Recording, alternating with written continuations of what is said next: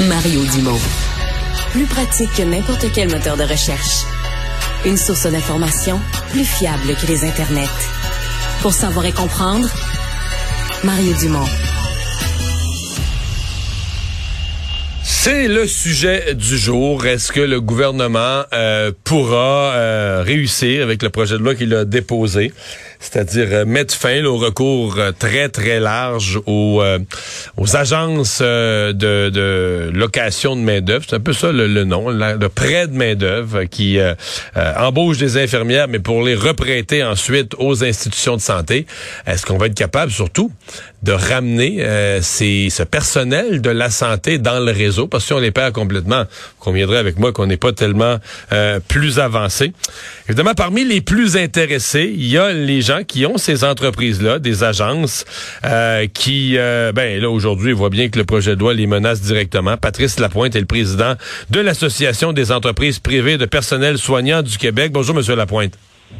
Bonjour, Monsieur Dumont. Est-ce que vous êtes des profiteurs? Absolument pas on, joue un rôle important dans le réseau de la santé. On joue un rôle historique. Et ce qu'on fait, le réseau n'a pas les moyens de le faire sans notre aide. Qu'est-ce que vous faites? Comment vous, vous décrivez votre rôle? D'abord, ce qu'il faut comprendre, c'est qu'on agit comme une soupape de, sûreté pour le réseau de la santé. C'est-à-dire des gens qui auraient quitté la profession ou quitté le territoire québécois pour continuer de pratiquer leur profession ailleurs vont continuer de le faire au bénéfice de la population québécoise, mais via les agences de placement. Nos employés travaillent dans le réseau et sont en mesure de donner des, disponibilités. Vous savez, on a fait un sondage récemment et 70% des répondants, plus de 2000 employés d'agence, ont répondu que sans les agences de placement, ils auraient réorienté leur carrière. Donc ça, c'est la première portion de notre rôle. La deuxième portion de notre rôle... Donc vous êtes, vous êtes que dans votre rôle, vous, vous sauvez des situations, vous gardez au Québec, dans le réseau de la santé, des gens qui autrement euh, auraient, auraient fui, auraient quitté. Tout à fait. Puis, si vous me permettez, dans le fond, la deuxième partie de ma réponse à ce sujet-là, c'est que le rôle qu'on a, c'est d'intervenir dans des situations d'urgence dans le réseau de la santé où l'ensemble des outils dans le coffre à outils des gestionnaires du réseau ont été épuisés et ce qui reste essentiellement, c'est un choix entre l'agence de placement ou le temps supplémentaire obligatoire. Puis, on a développé des façons de faire qui nous permettent d'optimiser au maximum le potentiel humain disponible au sein de nos agences. C'est-à-dire que chaque journée de travail disponible pour nos employés va être utilisée. Donc, c'est à ça que les agences de placement servent dans le réseau de la santé. Et c'est pas d'hier, ça fait bientôt 50 ans que notre industrie euh, travaille avec le réseau de cette façon-là. Ouais, ça c'est vrai. La question est, et, moi je, suis le premier à dire, il fut une époque, il y a, je sais pas, il y a 10 ans, euh, où les agences, c'était vraiment, un peu comme vous venez de le décrire, un dépannage. Là. Euh, je sais pas, dans un département monnaie d'un hôpital, euh, tout le monde a la gastro, ben là, on va pas embaucher du monde, on n'a plus de personnel de, de, rechange. On faisait appel aux agences dans des cas d'urgence. C'est juste que là, l'impression, c'est qu'il y a beaucoup d'infirmières euh, épuisées par le réseau de la santé qui se sont dit que ce serait plus facile de travailler en agence.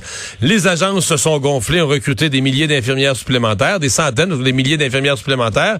Et là, on les reprête au réseau. Dans certains cas, on les renvoie sur le même étage où ils travaillaient avant c'est un peu gros, non? Ça fait, c'est, on est, on est plus dans la situation temporaire pour se dépanner. On est dans un système permanent qui vient, euh, euh, qui, qui, devient vicié, qui vient contourner les règles normales du fonctionnement d'un employeur. Il y, a, beaucoup de choses dans ce que vous m'avez dit. Si vous me permettez une réponse en. en vous avez le droit de me corriger si vous n'êtes pas d'accord.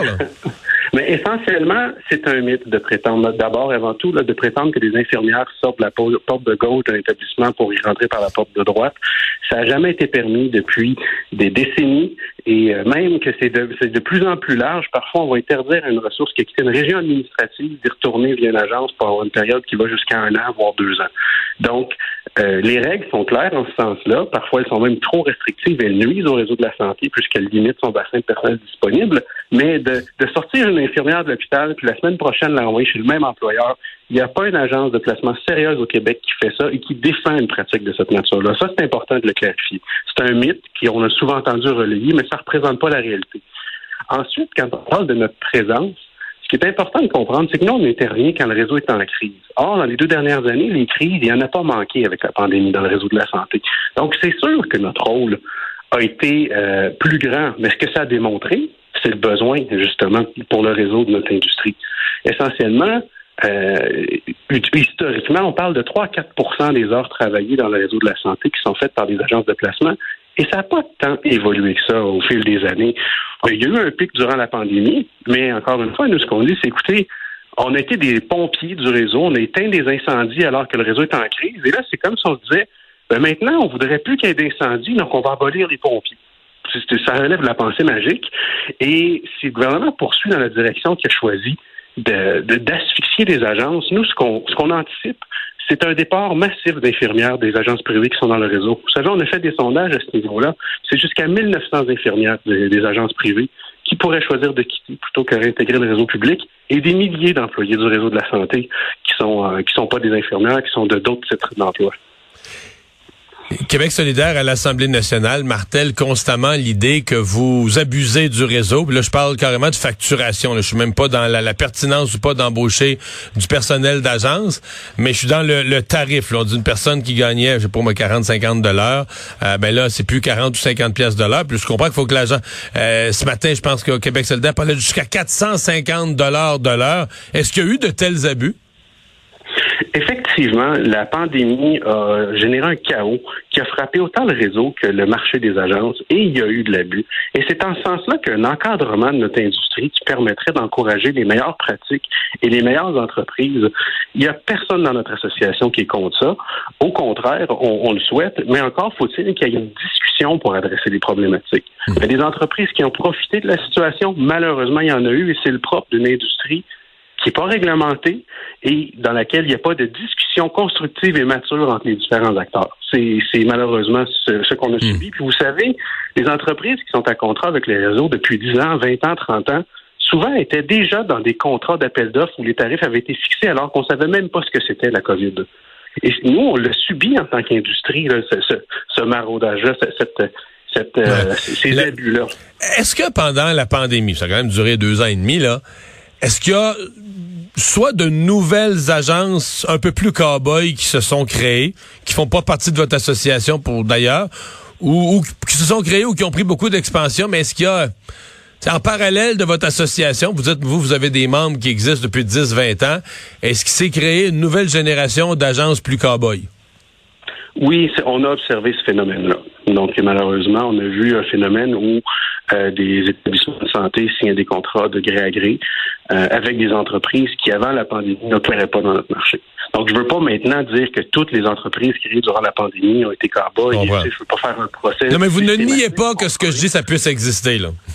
Que, oui, tout à fait. On, on ne le nie pas. C'est pour ça que quand on parle d'un encadrement, mais d'un encadrement dont la, la base n'est pas une asphyxie d'une industrie complète, mais plutôt de, reconnaître le rôle complémentaire des agences de placement et à partir de cette reconnaissance-là, trouver des façons de faire qui soient positives pour le réseau de la santé, pour les employés du réseau de la santé et pour la population québécoise. Hmm.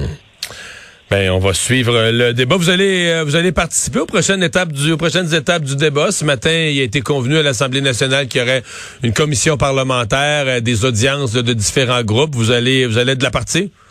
Assurément. Ouais. Et vous pensez pouvoir euh, infléchir euh, l'opinion des parlementaires? Écoutez, ce qu'on aimerait d'abord et avant tout faire, c'est corriger les mythes qui, malheureusement, ont été tellement souvent répétés au sujet de notre industrie qui en sont devenus des réalités dans l'esprit de beaucoup de gens. Ensuite de ça, ce qu'on aimerait, c'est établir un discours positif avec le gouvernement. Mais encore faut-il qu'il y ait une ouverture. Malheureusement, jusqu'à maintenant, il n'y a aucune de nos tentatives qui a été reçue favorablement. Il n'y a pas d'intérêt pour discuter avec notre industrie. Et vous avez parlé tout à l'heure d'entreprises qui existent depuis 10 ou 20 ans. Mais vous savez, moi, je suis d'une part président de l'Association des agences de placement, mais je suis aussi propriétaire d'une entreprise familiale fondée en 1974 par mes parents. Donc, ça fait 50 ans qu'on travaille en partenariat avec le réseau. C'est pas vrai que c'est une industrie qui, qui, qui, ne, qui ne représente qu'un problème. Au contraire, on a beaucoup de solutions. On n'a pas toutes les solutions aux problèmes du réseau, mais on a beaucoup de solutions, mais il faut qu'on se parle pour pouvoir trouver des solutions puis améliorer la situation dans le réseau. Patrice Lapointe, merci beaucoup. Merci à le président de l'Association des entreprises privées de personnel soignant du Québec.